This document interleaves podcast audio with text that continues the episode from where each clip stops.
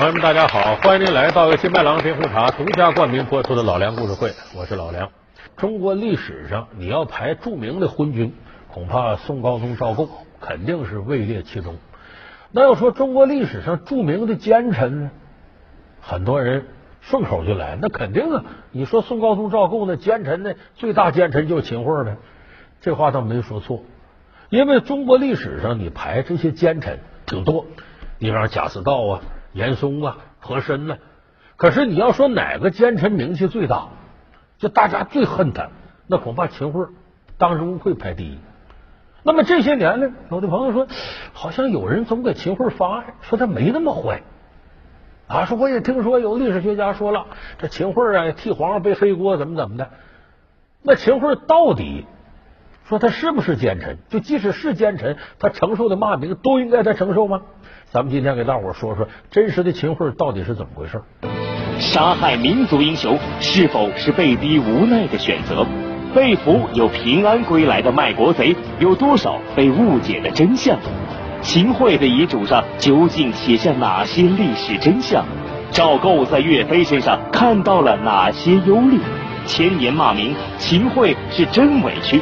老梁故事会为您讲述秦桧委屈的奸臣。甘甘脆脆，健康美味，看看食品。这里有个明证，咱不少朋友去杭州旅游，到这个岳王庙，哎，三十公兵陈玉土，八千里路云和月，纪念岳飞的。你走到里头，岳飞墓那儿两边有个对联，叫“青山有幸埋忠骨，白铁无辜铸佞臣”。他对面这边跪着俩人，这边跪俩人。四个铁人，这头跪的是秦桧王氏，他老婆王氏；这边跪的是张俊和莫奇谢，秦桧的部下。这我不带的时候去杭州呢，当时你看那个两个跪着的铜像啊，没法看，为啥？上面都是吐沫，哎，说起来挺恶心。就那时候老百姓一看，这佞臣，呸，吐。后来咱这人文明了，说这毕竟看着不雅观，没人吐了。可是他跪到这儿呢。是千秋万载的承受着骂名。你要中国那么多奸臣，到现在还得是把自己这雕像搁到这贵族人面前，让大伙唾弃的，恐怕就是这个秦桧。而且老百姓恨他恨到什么程度呢？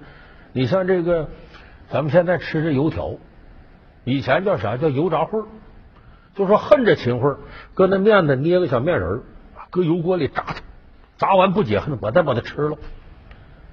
就我们说，恨不得食其肉，寝其皮，就这个道理。杭州有种食品叫葱包烩和这道理一样，都是骂秦桧的。甚至呢，隔了好多年之后呢，有个姓秦的人呢中状元了，来到这岳王庙这，看完了之后呢，写了副对子，叫“人从宋后修明慧，我到坟前愧姓秦”。就这人呢，从打这个南宋以后啊，就不叫这个慧字了。谁叫这名，谁感到难受。我到了这坟前一看呢，哎呦，我怎么姓秦呢？我太惭愧了。人从宋后修明慧，我到坟前愧姓秦。有人说秦桧作为一个奸臣，他最大的这个政治动向是什么？他主和，得跟金兵议和。然后在这个前提下，他又害死岳飞呀，又什么什么祸乱朝纲。所以说，秦桧是地道的投降派，是这样吗？不是这样。秦桧原来不是个投降派，他是主战派。靖康元年的时候，金兵打到汴梁城下，要议和。这个时候呢，满朝文武啊分成主战、主和两派。张邦昌作为丞相，他是主和。秦桧当时干什么？叫国子监学政。这个官员相当于咱们现在的文化部、教育部主抓教育的官员。就是他当时啊，秦桧是个文人。秦桧这个文人水平还很高。咱们可能很多朋友都不知道，我们现在搞印刷的朋友知道，说这字体什么字体？宋体字，宋体字应该叫秦体字，是秦桧根据皇上宋徽宗的瘦金体改造的一种成熟的印刷体为宋体字。为什么叫宋体字不叫秦体字？就是秦桧的名声后来太坏了。既然宋朝发明了宋，其实该叫秦体字。就秦桧的字写的相当漂亮，文采也很高。高贤渺夷远。凛凛生气存，寒饭不时有，此心谁与论。他当时得到这位置，不光是有才，他老婆王氏家里头很有政治背景，所以当时秦桧呢，作为朝中大臣呢，坚决上书说我们要跟金兵抗争到底，不能和他的简单媾和，没头，回头他还打咱们。所以当时他坚决主战。有人说他主战，怎么后来没坚持住，又主和了呢？这就是此一时彼一时。那个时候，金兵经常有跨过长江要打过来的这种举动。有时候，这个宋高宗赵构一上朝啊，这些群臣吵得他脑袋都疼。散朝，散朝，散朝，回头再说。一来二去呢，这秦桧就琢磨：当今皇上是想和呀，想战有一天，他就跟皇上说了：散朝以后，就他留下来，说皇上，我想问问，满朝文武啊，主战主和都有，吵的您一天这头都疼。他说：“我想问问您，您是主战还是主和？咱也没外人，你我君臣啊，你跟我商量就行。我能代表大臣里的意见，他们什么动态我都知道。这你也不着急答复我，三天以后咱再商量。过了三天以后呢，散朝了，秦桧留下说：‘皇上，您是主战主和？’萧宗赵武说：‘主和，别打仗了，打不过人家也打不起。那那行，咱先不商量，皇上，您再三思三天，咱们再研究。’又过了三天，这散朝留下了，说：“皇上，您想好没有？”然后说：“还是主和呀，真打不过人家。”一而再，再而三，秦桧摸清楚了，宋高宗赵构主和。你可知皇上最想要的是什么吗？皇上最想要金人退兵啊！没错，皇上他既想退兵，可又不相信大宋的将士能打得过那些金人。该怎么办？议和。所以他决定转变自己先前的主战立场，迎合皇上。为啥？跟皇上对着干，你没有好果子吃。他这么干是为啥？摸准皇上的心思，你若主和，我便主和；你若主战，我便主战。他为什么要这样呢？只有顺应皇上，他才能获得最大的权利，得到皇上的信任。果然。他跟皇上之间达成这种默契之后，他利用支持主和的过程当中，获得了宋高宗的信任，把当时主战的丞相赵鼎和副相刘大中全给扳倒了。他成了一人之下、万人之上的这么一个权臣。就说秦桧为什么后来改主和，完全是根据主子的动向，你想怎么着我怎么着。他的目的什么？获得个人私利。所以说，把秦桧划到奸臣里头，半点都不冤。就他由主战到主和这过程当中，就看出他是唯利是图的，把个人利益放到顶上了。所以这是秦桧从主战到主和一个重大转变。而这个转变，他和宋高宗赵构完成了互相利用的过程。怎么叫互相利用呢？他利用宋高宗对他的信任，排斥异己，最后得了大权了。宋高宗用他干嘛呢？充当个缓冲地带。微臣说白了，替皇上挨骂。秦相国。你处处为国着想，还引来众人非议，朕甚为感动啊！皇上，臣欲济国事，死且不避，命必愿报。皇上需要这么一个背黑锅的。那么这个时候，赵构呢？他说主和，他也知道会得罪很多人。那这些主和的意见，我由秦桧说。符合的多了，那是我皇上英明；如果都骂秦桧，那好，责任是他的啊，不是我这么想的。他蛊惑于外家，所以说赵构是用他当一个背黑锅的，充当一个缓冲地带，这是天子的御臣的权谋之术。所以秦桧和赵构之间互相利用，达成了主和的这么一件。而且你从那时候的历史形势来看，主和有它的道理。北宋连年征战。国力已经亏损不行，这个老百姓南北呀，无限制的这种流动，战斗力已经大大不如以前了。而且金兵呢，当时正是强盛的时候，就你真要打仗，就包括岳飞这伙人都同心协力，也不见得获得好的结果。何况赵构呢？我只想偏安一隅，当个太平皇帝。这不是不想北伐，朕何尝不想手刃仇人？但你知道吗？朕从登基那天起就已经身不由己。朕身为当今天子，万事都要以大宋社稷为重。所以说，主和子从历史的角度看呢，你也不能说他当时一定就错了。再一个，秦桧从自身的在朝廷里的位置出发，他也应该去主和。为什么？每次打仗，你发现文官主和，武官主战。为什么？一打仗，武将管用了。两军阵前对垒呀，谁胳膊粗力气大，他管用啊。所有武将都希望打仗，不打仗我哪来功劳？但是文官不是，打仗文官使不上劲儿了，要议和，那得运筹帷幄，决胜千里，咱得谈判，你一存我一仗，咱得细细谈，再草拟文件干嘛？文官就管用了。所以这时候你会发现，文官为什么愿意主和，武官为什么主战？这是他们的利益取向决定的。所以你把这些揉到一块儿，你看。秦桧的组合既有个人利益驱动，又有实事形势的推进，就他不完全是他自己天生是个投降派，他是不是投降派，关键要看皇上，关键要看大势所趋。同时，秦桧自己包藏祸心，利欲熏心，他是顺应了自己的利益和时代的潮流，以及皇上的给他的大势所趋。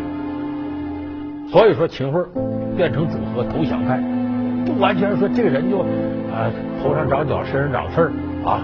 头上冒坏水，脚底流能坏透了，不完全是这么回事他也是当时历史推进这个结果。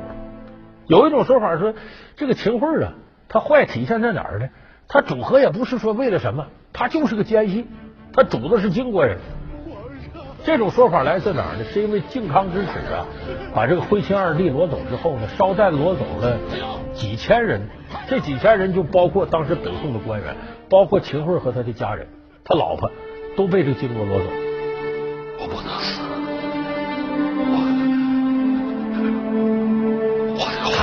开饭了，开饭了！我不吃，我不吃这东西，这是人吃的吗？他在金国待了四年，有人就说后来他跟他老婆都跑回来，就纳闷怎么跑回来呢？那管的太不严了，八面漏风的，这准有事啊！故意放回来了，让你这个当权，然后成为北国的奸细。是不是这样呢？咱要具体问题具体分析，你发现说秦桧是奸细站不住脚，是吧？他是怎么过去的呢？抓过去以后，金国人也知道秦桧有点名啊，有骨气的文人主战。人家任何一个国家，你注意，如果你能耐大，多少人都敬你。那种无耻小人，对方要用你也是一时的，心里瞧不起你。所以秦桧有文采，而且也是硬骨头，秦国人挺欣赏。来了之后，你有文化也别闲着。当时呢，这个金国的皇上呢，就把秦桧呢赐给自个儿弟弟完颜昌王爷，你跟着他干吧。两个人处时间长了，处的跟朋友似的，就不是那种说我是主子，你是奴隶，你是俘虏，不是那关系。后来还让秦桧呢当了这个大金粮草转运使，哎，就是我出运粮草，你来帮我调度，哪儿有粮过来哪儿的去哪儿，从怎么征集。秦桧甚至干上这个官儿。老梁故事会为您讲述秦桧委屈的奸臣。老梁故事会是由金麦郎冰红茶独家冠名播出。说这时候呢，金国跟宋朝要打仗，南下的时候呢，按道理讲，秦桧呢随军得跟着。他跟着呢，当时来说呢，就可以带家属。可是他毕竟是俘虏身，我想让你回家。说你家属都在着，你跑了怎么办呢？打针。所以秦桧。他就跟他老婆王氏唱了一出双簧。秦桧首先跟完颜昌申请，说是我去得自己去，老婆孩子我不能带着。完颜昌说：“哎呀，这这，咱哥们处这关系，你也是有用之人，无所谓。我这特别开恩，你可以走。就说那不不不行，咱们得守大金国规矩，不能随便这样。这边呢，秦桧的老婆王氏在家里一哭二闹三上吊。为啥？他跟完颜昌的老婆呀关系不错，就跟闺蜜似的。”哎，这老魏看怎么回事？你怎么寻死觅活？哎呀，我们家这老秦呐坏了，现在这不得好了吗？外边又小三又二奶的，不要我了。这这不是南下吗？什么的不带我？我一看早晚我们得完。我这黄脸婆谁要啊？又哭又嚎的。哎，这老婆一看这哪行呢？不能让他变心呢。这女的一提这事义愤填膺啊。所以你看，有的地方组织什么反二奶联盟，都叫中年妇女互相帮忙，就感觉你的事就我的事儿。因为这万延昌老婆也担心我家王爷哪天别也像你家老秦似的，所以这个时候他老婆回去跟完颜昌说：“你怎么搞的？那南下人两口子分开，太不人性化了。关元昌说：“我本来就让他跟着，行行行，让他跟着。”就这么着，秦桧带他老婆王氏唱出双簧，把老牌都带上。那么打到快到长江边的时候，秦桧着急了，趁着楚州大战的混乱时期，弄一条船渡过长江回来了。皇上，皇上，我是秦桧啊！日盼夜盼，千盼万盼，终于把皇上你盼到了，不易啊，大不易啊！这次秦桧得以归来，见到朝思暮想的皇上，秦桧就算受再多的苦都值得，值得。就这么着赵构，听起吧，就是你想，他真要是奸细，那这段历史就基本上不可能。而且我们有时候判断一个人是不是奸细，你那么想，他的利益需求。秦桧在南宋呢，一人之下，万人之上，权倾朝野，该有的都有，他没有任何必要当奸细。假如说他当奸细祸国殃民，他主动弄死岳飞又什么的，最后经过打过来一统天下了，那秦桧再想做一人之下，万人之上，可能吗？你是投降过来的臣子，怎么能让你再当宰相呢？很难。所以咱们有时候你看以前这个有的历史书就不太公道，说李鸿章卖国贼，曾国藩卖国贼，一堆卖国贼。你不想想，他们卖国于他自己有什么好处？像李鸿章、曾国藩这样的左宗棠都是治世之能臣，为了挽救风雨飘摇中的大清，想尽了各种各样办法。为什么？维护大清就是维护他自身。大清的利益就是他的利益，他已经贵至中堂了，他卖国不卖自个儿的吗？所以你分析秦桧是不是卖国贼，和他是不是奸臣不是一回事都挨不着。他做卖国贼、做奸臣，他是利益驱动。卖国贼对他没好处，他干嘛要做？当奸臣对他有好处，他才有可能去做去。所以我们得客观分析这个事儿。当然，这么多人骂秦桧，有个最重要一点，就他把岳飞弄死了，害了岳飞，是不是这样的？喜儿，在吩咐下去。关于岳飞，他召集过什么人，说过什么话，干过什么事，到过什么地方，都要一一查清楚，上报相国府。知道了。他确实是操刀手，因为直接策划全过程的，他的手下，最后执行的也是他。你三十岁封节度使曾说过一句话，你没忘记了吧？岳某与太祖俱以三十岁见节，自不少有。哎，你自比太祖，占当今圣上的便宜啊！僭越意志，大逆不道，你被猪油蒙了亲了你！我有话是这么说的吗？我三十二岁封帅，何来三十之说？欲加之罪，不能把我的年纪也篡改了。无论如何，敢问堂上，这句话可以将岳某定罪吗？岳某何罪之有？可是问题，决策，这个大家心里都明白。宋高宗赵构才是真正的决策人，他怕岳飞主战打金兵生出很多祸患，把自己个哥哥弄回来，自个儿当不成皇帝了。再打过去之后，把金兵惹怒了，南宋这片瓦不留，我就我这儿皇帝也当不了了。所以他才是真正主使之人。岳飞那边审的如何？唉，死不招认。现在难就难在找不到定他罪的任何证据。欲加之罪，何患无辞？有皇上这句话，臣就好办。这个历史该如何书写？那就看秦大人你的笔墨了。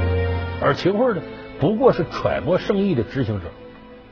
同时，秦桧有他利益驱动，因为他主和。满朝文武里头，岳飞、韩世忠这都是主战的，他也需要借助皇帝之手，把最大的政敌给清除了。就怎么说，岳飞也是他的敌人。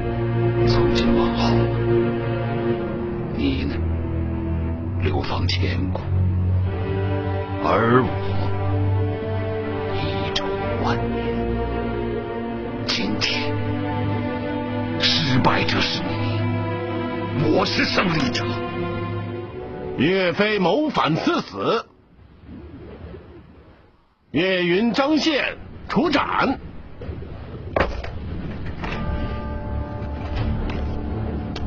走。但是那个时代，皇上杀大臣不是容易，你得有证据。你等大臣对大臣，秦桧权力是比岳飞大，但他要想把岳飞害死，几乎万万不能。你必须得有皇上授意，还得有绝对的证据。有人说那是没绝对证据，要怎么叫莫须有吗？就是皇上的圣意。这个莫须有什么意思？有人说秦桧自个儿都心虚，怎么来的呢？这个把岳飞定了，这是死罪。问斩于风波亭，韩世忠气坏了。这时候韩世忠已经卸甲归田了，来到丞相府，直接问秦桧说：“岳飞忠心耿耿，犯了什么罪名？你要问斩？”敢问秦大人，岳飞犯了何等罪行？竟然要毒打他的儿子，逼死他的女儿，抄他的家，残害他的故乡？难道我们大宋就没有王法，只有秦法了吗？人为何是人？法为何是法？罪为何是罪？